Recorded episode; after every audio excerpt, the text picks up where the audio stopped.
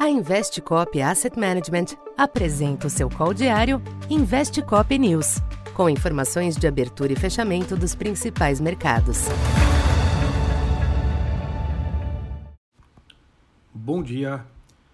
Eu sou Silvio Campos Neto, economista da Tendências Consultoria, empresa parceira da Investcop.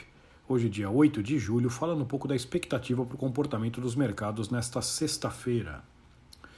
Após uma sessão de recuperação, os mercados internacionais apresentam uma postura de espera nesta manhã, no aguardo dos sempre importantes dados oficiais do mercado de trabalho norte-americano.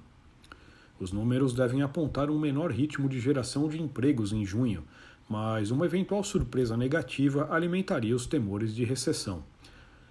Vale monitorar também a evolução dos salários, o que afeta as perspectivas para a inflação no país. Por ora, as bolsas europeias e os índices futuros em Wall Street alternam pequenos altos e baixos, sem uma direção firme para o dia. O dólar exibe tendência de leve valorização ante boa parte das demais moedas. Entre as commodities, petróleo oscila ao redor da estabilidade nesta manhã, enquanto o minério de ferro recuou em Singapura após o avanço da véspera. Aqui no Brasil, os ativos também ficam atentos à reação global ao payroll, o que certamente terá implicações por aqui. Do ponto de vista local, o adiamento da votação da PEC das Bondades para terça-feira prorroga a incerteza sobre o tema, que favorece certa cautela. A agenda doméstica do dia terá como destaque a divulgação do IPCA de junho, que ainda deve vir pressionado. Adicionalmente, o Banco Central atualiza a pesquisa Focus após o longo período de greve, cuja expectativa de inflação para 2023 será o destaque.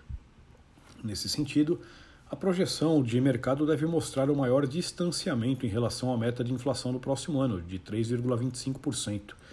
É provável que a mediana mais recente fique próxima a 5%. O IPCA e a Focus devem manter a perspectiva de continuidade do ajuste da Selic, com a curva de juros neste momento precificando taxa terminal levemente acima de 14%. No câmbio, os rumos devem ser dados pelo payroll após a queda para 5,34 registrada ontem. Já o Ibovespa deve ter um dia de movimentos mais contidos, salvo alguma surpresa externa que recoloque as bolsas lá fora em queda mais forte. Então, por enquanto é isso. Bom dia e bons negócios. Essa foi mais uma edição Investe Cop News.